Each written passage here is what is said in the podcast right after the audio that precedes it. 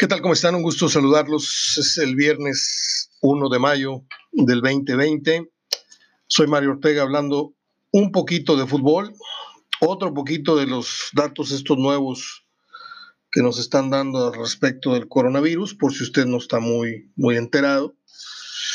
Este, y un artículo que encontré por ahí de, ahora le digo, del diario ABC de España, que la verdad es para, pues para pegarnos un tiro lo que dice, pero bueno, ahorita, ahorita ahondamos en eso. hoy es 1 de mayo, les decía, se celebra el Día del Trabajo. Algunos lo hacemos desde casa, otros no pueden hacerlo porque fue suspendida su actividad laboral y otros se salen a rifar el físico a la calle Hablo de la gente que trabaja en las calles, no de la gente tonta que anda en la calle a los onzo.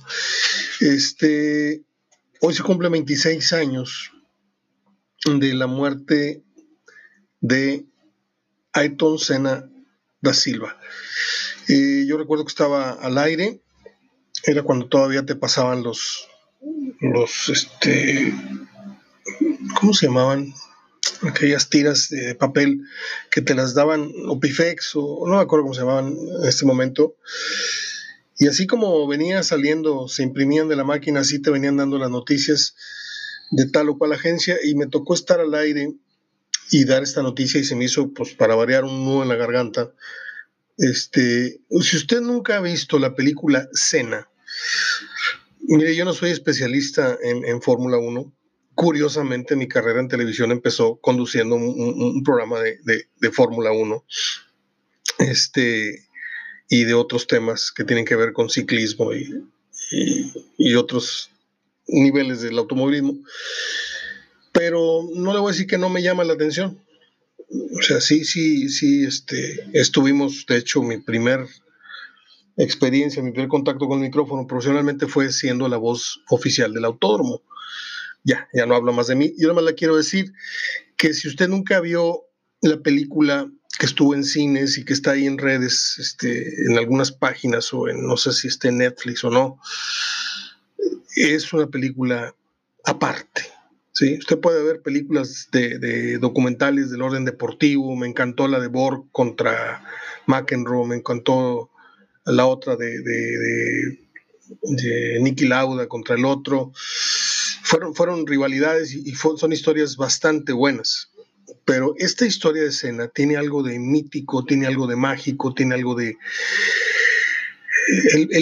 Él, presintió su muerte y hay, muchas cosas este, que le van a hacer que se le hagan un nudo en la garganta o se le nublen los ojos si usted es muy, muy sensible. Está muy buena esa película. Yo la regalé dos o tres veces a dos o tres eh, amigos en ese momento que eran y que son muy aficionados eh, al automovilismo. Descanse en paz, Ayrton Senna da Silva, que pues para variar fue otro de los que se echó al plato a, a igual que Pelé, igual que otros comunicadores. Él tuvo un gran romance con Shusha. Eh, dice el señor Gatel, antes de empezar con contenidos oficialmente de fútbol, que el pico de la pandemia lo vamos a alcanzar el próximo 6 de mayo y esto va a durar más o menos hasta el 10, 14 de mayo. Eh, aquí estamos cantando victoria, ya le estamos poniendo fecha de caducidad a, este problema porque hay muchos intereses, a, a, mucha gente le urge que la gente salga a la calle a consumir, a trabajar y a muchas cosas, pero la verdad es que no estamos ni medianamente ni medianamente cerca de conocer el fondo del problema que estamos eh, atravesando, esta pesadilla eh, eh, en vivo y a todo color que estamos viviendo. Dice una nota que encuentro para ustedes en el diario ABC de España, el distanciamiento social deberá extenderse hasta 2022, según un estudio de Harvard. El único periodo de confinamiento no, se, no bastará para detener el COVID-19. Será necesario implementar varias etapas de distanciamiento social hasta el año 2022 si se quiere evitar el colapso de los hospitales a la vez que se extiende la inmunidad entre la población. Esta es una de las conclusiones de un estudio que se ha publicado esta semana en la revista Science y que ha sido elaborado por científicos de la prestigiosa Universidad de Harvard en Estados Unidos. Este, a través de simulaciones y por ordenador, y gracias a datos de Estados Unidos y de otros coronavirus, los investigadores han asumido que probablemente el COVID-19 se convertirá en una enfermedad estacional y que se endurecerá en los meses fríos y que la normalidad no llegará hasta dentro de un año y medio. Los tratamientos y vacunas serán los que permitan relajar y acortar los periodos de confinamiento definitivamente se abren comillas, hemos descubierto que un solo periodo de, distanciamiento social es eh, probablemente insuficiente para mantener la incidencia del COVID dentro de los límites del sistema sanitario de Estados Unidos, ha dicho para la AFP Stephen Kisler, director de investigación, en una teleconferencia. Lo que parece ser necesario en ausencia de tratamientos es aplicar periodos intermitentes de distanciamiento social. Eh, voy a publicar esta nota, si usted la quiere ver en el muro, y la voy a agregar a lo que es el reporte HDF vía Facebook. Hay que irse haciendo la idea. ¿eh? Yo no sé si vaya a aguantar. Este, yo hoy por la noche les dije, me voy a poner mis tenis, mis licras, y a la medianoche 11, 11 y media, me voy a salir a caminar. ¿sí? Voy a caminar una hora, me voy a llevar mi tapabocas, no voy a tocar a nadie, no voy a estar ni 5 ni 10 metros cerca de nadie. Y lo digo abiertamente porque lo quiero decir, ¿sí? No estoy siendo un rebelde, no estoy siendo el otro, creo que no voy a respirar el, virus a las 11, 12 de la noche, como dicen ahora que primero dijeron que el virus se caía al metro y medio si lo estornudabas, era un virus pesado y que eh, ahora dicen que dos, tres metros, ahora dicen no, no salgas porque el coronavirus está inundando la ciudad. O sea, yo les dije el otro día, yo creo que las exageraciones son para llevar al máximo a la gente el, el miedo para, para que esto no se haga más grande, pero yo ya no, ya no soporto. Ya no soporto que mi salida sea a tres pasos de la puerta de mi casa y recargarme en la reja, fumar un cigarro, estar dos horas viendo el cielo, o sacar una mecedora o hacer carne aquí con dos vecinos, distanciados cada quien a tres, cuatro metros, y platicar tres horas. Y esa ha sido mi, mi mayor experiencia de distracción en las últimas seis, siete semanas. Que llegue el sábado, poner carbón y platicar con los vecinos de todas las tonteras que pasaron la semana en internet y de una que otra eh, anécdota, pero siempre guardando la distancia, ¿ok? Este, y somos dos nada más. O Pepe, Héctor y un servidor, mi hermano, pues nos acompaña a, un ratito nada más. Eh, ahí la dejo esta nota. Mm, partidos con más goles en torneos cortos, en la historia de los torneos cortos, ¿usted qué, qué goliza recuerda? ¿Qué equipos cree usted que han sido más veces involucrados en esta, en esta estadística? En 2019, el Pachuca le metió nueve goles a dos al Veracruz. 9-2. Estoy hablando de, no vaya a salir el Tigre, el 14-0 del Veracruz el Rayano. Estamos hablando de andar muy agresivos, ¿eh? De los dos lados, con eso de que hoy se cumple el año del que Monterrey les ganó la conca y que sí vale y que no vale, y luego los rayados van y le publican ahí una manta, le cuelgan una manta y unos féretros afuera del estadio. Yo a ese, a ese, género no le entro de periodismo, no lo pienso comentar, no lo pienso difundir, no pienso opinar al respecto. Creo que son este, formas muy, muy bajas de, sentir la pasión. Es que son chavos, Mario, sí, pero son formas muy, muy racionales. No, no trae nada bueno ese tipo de, rivalidad. La rivalidad es en el, en, el, en el, campo y es en la tribuna, tu porra contra mi porra, pero ya cuando este, llegamos a estos grados de, de, burla y de escarnio y de... Se genera mucho odio y el odio ya saben cómo termina. ¿eh? Eh, 2019 Pachuca 9, Veracruz 2. En 1997 el Atlas le metió 6 a 4 a los Tecos. Otra vez Pachuca, eh, protagonista, nada más que la goliza ahora le toca en contra. Pachuca 4, Atlas 6.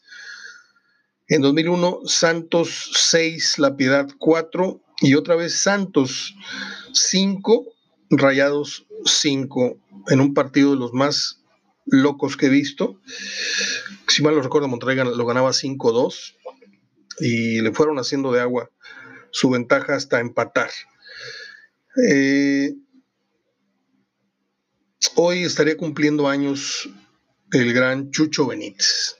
Chucho Benítez que fue tetracampeón de goleo en el fútbol mexicano, que jugara en Santos, que jugara en América, que anotase 103 goles en 174 partidos y que muriera de manera sorprendente, trágica, a muy lejana distancia de su terruño y de, y de México, en un país de Oriente, en donde el idioma, en donde todo este tipo de inconvenientes no supieron tener una respuesta a tiempo para el mal que lo aquejaba y, y pues murió por falta de, comunicación, ¿sí?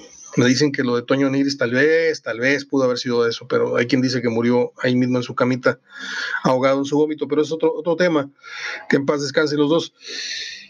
Eh, Chucho Benítez me parece que es uno de los mejores extranjeros que han venido a México y de los que menos se ha hablado en los últimos tiempos, ¿eh? me parece a mí, no sé, igual y me equivoco. Fue, le digo, cuatro veces campeón. En Apertura 2010 metió 14 goles. Ojo, ¿eh? 14 goles. Quiere decir que hubiera sido un delantero de 28 goles al año. De esos eran los delanteros de adeveras. ¿sí? Los que a lo mejor en el 2012-2013 se coronó con 11 y 12 goles, que 22, 23 goles al, año no estaban mal, pero para ser del club de Caviño, el club de Hermosillo y el club de otros, había que meter de 28, 26, de 30, 34 goles para arriba, ¿eh? y Chucho hizo dos campañas, la de 2010, 2012, este, de 14 goles, siendo campeón de goleo ahí, y también en 2012, 2013, como les dije, siendo monarca del goleo en México con 11 y 12 goles. Eh, ¿Cuánto cuesta? No, hablo económicamente, ¿cuánto costará o qué, qué tendría que hacer eh, no quiero decir Tigres porque ya tiene a Guiñac, pero Guiñac no lo buscaron. Pero sí quiero, quiero aplicarla para Monterrey, para Tigres, eh, de una vez. ¿Qué tiene que hacer Monterrey Tigres para localizar a un jugador mm, como Chucho Benítez? Ya olvídese ir a, escarbar ahí entre eh, los trapos viejos a Europa, a ver qué, qué, qué, queda, qué de medio uso viene y da resultado acá. No ¿Qué jugador, qué león rasurado está jugando hoy día en Ecuador o en Perú o allá o acá? Usted va a decir, Mario, es que ya está todo detectado. Yo no creo. ¿eh? Yo creo que un buen visor es el que te dice, antes de que se abra la flor, este botón se va a abrir muy bonito. Ese es el tipo de jugadores que, que necesitan traer y no Albertongos, Tototongos y todo este tipo de, jugadores que vienen costando millones y millones de dólares y que resultan ser pues más malos que un jugador de medio pelo nacional. ¿Sí? No digo nombres porque no quiero ofender, pero pues este, en los dos equipos han militado jugadores mexicanos muy malos y jugadores extranjeros más malos todavía, nada más que costaron el triple y el cuádruple. Oye, Mario, es que ahí está el negocio. Ok, ahí le paramos. Perfecto. Fin de la discusión. Eh, a mí se me gustaba mucho cómo jugaba Benítez. mucho. O sea, si usted me pone a Benítez y me pone a Guerrón, le digo que es como si me pusiera a mí a. ¿A quién le diré? Aquí a Lucas Lobos y a David Oliva. O sea, una diferencia abismal. Eh, abismal. O, al Cookie Silvera contra David Oliva. Una, cosa muy, muy marcada. Quiero mandar un abrazo al, al pastor Lozano, Javier Lozano, a quien acabo de agregar hace cosa de una semana.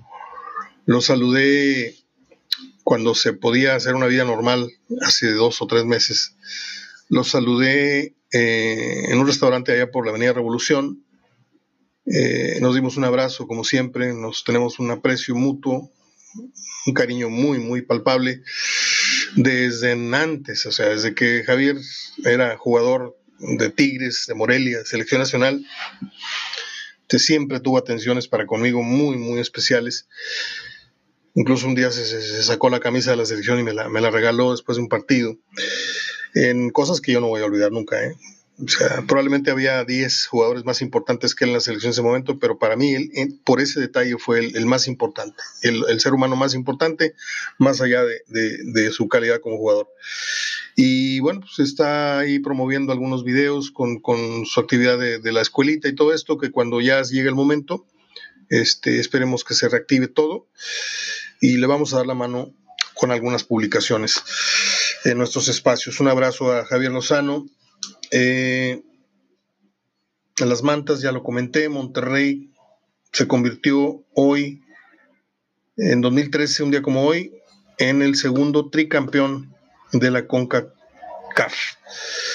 Un día como hoy, hace siete años, mmm, empataba Monterrey al Cruz Azul como el segundo equipo mexicano en conseguir un tricampeonato consecutivo o no consecutivo, ¿eh? bueno, consecutivo, pues, sí, porque hay otros equipos que tienen más, más títulos de CONCACAF. Cruz Azul lo ganó en el 69, 70 y 71, y pues Monterrey en ese 2013 venía embaladito con dos campeonatos anteriores. Y bueno, yo con esto termino el poco contenido, porque no voy a entrarle a comentarle que, que perdió Tigres o Cruz Azul en la liga esta de los, de los jueguitos de video, y que si a Tigre lo están acusando de hacer chapuza, ese tipo de cosas a mí no, no, no, realmente no me, no me llaman la atención. Además de que no domino mucho ese tema. ¿eh? Este, ahí les dejo votando. Este, si usted le quiere dar seriedad o no seriedad a la noticia esta que publica, pues primero el diario español y luego ya muchos diarios a nivel mundial, incluso las páginas más chafofas que usted vea en internet, eh, aquí mexicanas reproducen esta nota, este, porque hay que subirse el carrito. Sean mentiras sean verdades, muchas páginas nada más se dedican a estar mm, calcando noticias. Y esta es una noticia que trae sustento, trae fuente, trae, trae un grado de veracidad por ser una fuente eh, importante eh, académicamente. El estudio viene de Harvard y dice que pues a lo mejor tenemos que estar con serias medidas de distanciamiento programadas hasta el 2022. Vamos a ver si la, política, vamos a ver si los intereses lo permiten o si vamos a salir a pues a tirarnos hacia al ruedo, ¿no? Este, sin, sin muleta y sin espada. Eso va a pasar. No sé por qué se me figura esta, esta película como aquellos hombres que tuvieron en su desesperación que tirarse por la ventana en las Torres Gemelas. Este, yo no sé, esperando que o preferían morir tirándose a la ventana que morir calcinados. La gente, no sé si prefiera dos o tres años o año, y medio este, de hastío o de, o de no sé qué, a decir, ¿saben qué? Yo me la juego y me salgo y, que Dios me, me, ampare. Va a, estar, va a estar interesante la conducta social de los próximos 18 meses, a mi entender. Eh, terminó la cuarentena en, Texas, a propósito, ¿eh? ya en, en, McAllen se abrió un mall. No sé si pueda uno pasar a la frontera o no, creo que estaban cerradas las fronteras en ese sentido, pero ya dieron el banderazo y aguas, porque aquí somos de copiar muchas cosas. Un día como hoy nació el actor Glenn Ford. Él hizo muy buenas películas, sobre todo en el rubro del cine western. Yo vi, con mi papá vi algunas tres o cuatro de él, me recuerdo mucho la de Los jinetes del apocalipsis, entre otras. Un tipo elegante, un tipo de mucha, mucho porte, el señor Glenn Ford, que murió en 2006. Eh, en 1931 se inauguró el edificio eh, Empire State. Esto fue gracias a que el señor presidente de los Estados Unidos, Everett Hoover, eh, cortó el listón y pues se inauguró el edificio más alto del mundo de 104 pisos, que vuelve a ser, a la caída de las Torres Gemelas, volvió a ser en su momento el, edificio más alto de Nueva York. Yo tuve la oportunidad de subirme a ese edificio, no siendo fan de las alturas, pero pues ya me había subido yo al, al, edificio este, a la torre de Sears, me llevaron mis primos en el 81 y pues en el 94, ahí andando dando la vuelta con Toño Nelly, con Lugo, este, pues tenemos que, que, conocer los lugares icónicos. Y lo que me impresionó a mí fue, primero, el elevador, que estaba más grande que mi recámara. Segundo, la velocidad a la que subes. el no, yo sentía que el estómago así lo traía por aquí, por la, el estómago, dije. Lo traía por aquí, por aquí, por acá, por la tráquea. Y de repente, mmm, baja la velocidad y parece como que vuelves a poner los pies los pies los zapatos en el piso. Es impresionante. Y la vista, bueno, pues ya sabrá usted. Ahí se filmó Sleepless in Seattle, este, una, una, una de las escenas, que por cierto es un remake de un remake. Esa película de Tom Hanks ya se había hecho antes dos veces, para los que no saben. Un día como hoy nació Ray Parker Jr., aquel que, que cantaba la canción de los Ghostbusters, pero antes yo había comprado un cassette de él del grupo Radio, donde venía la canción eh, Jack and Hill y la canción You Can't Change, That, que es el disco con el que se presentó. Eh, él antes había sido guitarrista de, mm, de, Stevie Wonder y de dos o tres uh, grupos más. Déjeme ver, déjeme ver dónde lo tengo. Ray Parker Jr. Por aquí tenía su ficha.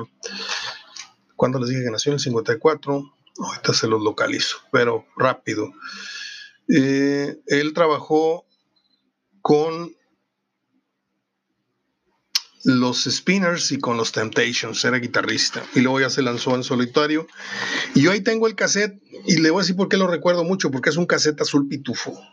¿Se acuerda usted de aquellos cassettes raros que de repente salían todos negros o todos azules? Ese, ese cassette lo compré en una, en una, eh, en un mercadito, en un tianguis, no me acuerdo si en Tantoyucan o, o en uno de los viajes que hicimos. Este, yo soy mucho de comprar algo en siempre que algo dando de viaje, me voy a un mercadito y me compro un recuerdo, algo. ¿Sí? Y ese, ese, ese cassette fue de uno de esos viajes. Un día como hoy nació una de las mujeres más hermosas de, no sé, el cine, la comedia o, o la televisión, las novelas. Yo no he visto más que una sola película de ella que no me acuerdo cómo se llama, pero es una película este, histriónica, Arráncame la vida, o no sé cómo se llamó. Es Ana Claudia Talancón, una muchacha hermosa que hoy cumple ya, digo, ya, alcanza el timbre, ya tiene 40 años. Yo la conocí cuando era una, una escuincla y pues era todavía más bella, ¿no? Y bueno, es todo, fin de semana. Tratemos de que no se parezca a estos cinco días pasados, a ver cómo le hacemos a ver qué se nos ocurre para, para hacer el sábado y el domingo. Y pues mucha, mucha voluntad, mucha fuerza. Hay que renovar esto cada semana, resetearnos el domingo en la noche, pedirle muchas fuerzas a, al de arriba o al que o lo que usted crea para que no nos volvamos locos. Porque ese es el reto, no volvernos locos de aquí a que esto termine, ni adelantar vísperas, ni poner nuestras propias reglas. Yo dije que iba a salir a caminar, sí, pero eso no tiene que ver nada con el trajín del día, de la gente que se contagia andando en lugares, sitios públicos, ¿sí? A lo mejor yo me salgo a caminar aquí en mi colonia, ¿sí? Y a esa hora no hay un alma ¿sí? que yo pueda contaminar o que me pueda contaminar a mí. Y como salgo con tapa, o sea, esto lo dejo bien claro para que no vayan a decir, oye, pues este dice que, que, que, paciencia y él es el primero. No, son dos cosas diferentes, ¿sí? Son dos cosas muy diferentes. Pero bueno, procuraré ya no hablar mucho de ese tema. Pero a veces es muy sano hablarlo, ¿eh? Echarlo para afuera porque así, pues es como cuando uno, ¿verdad? Este es todo. Les dejo un gran abrazo de gol y hasta el lunes.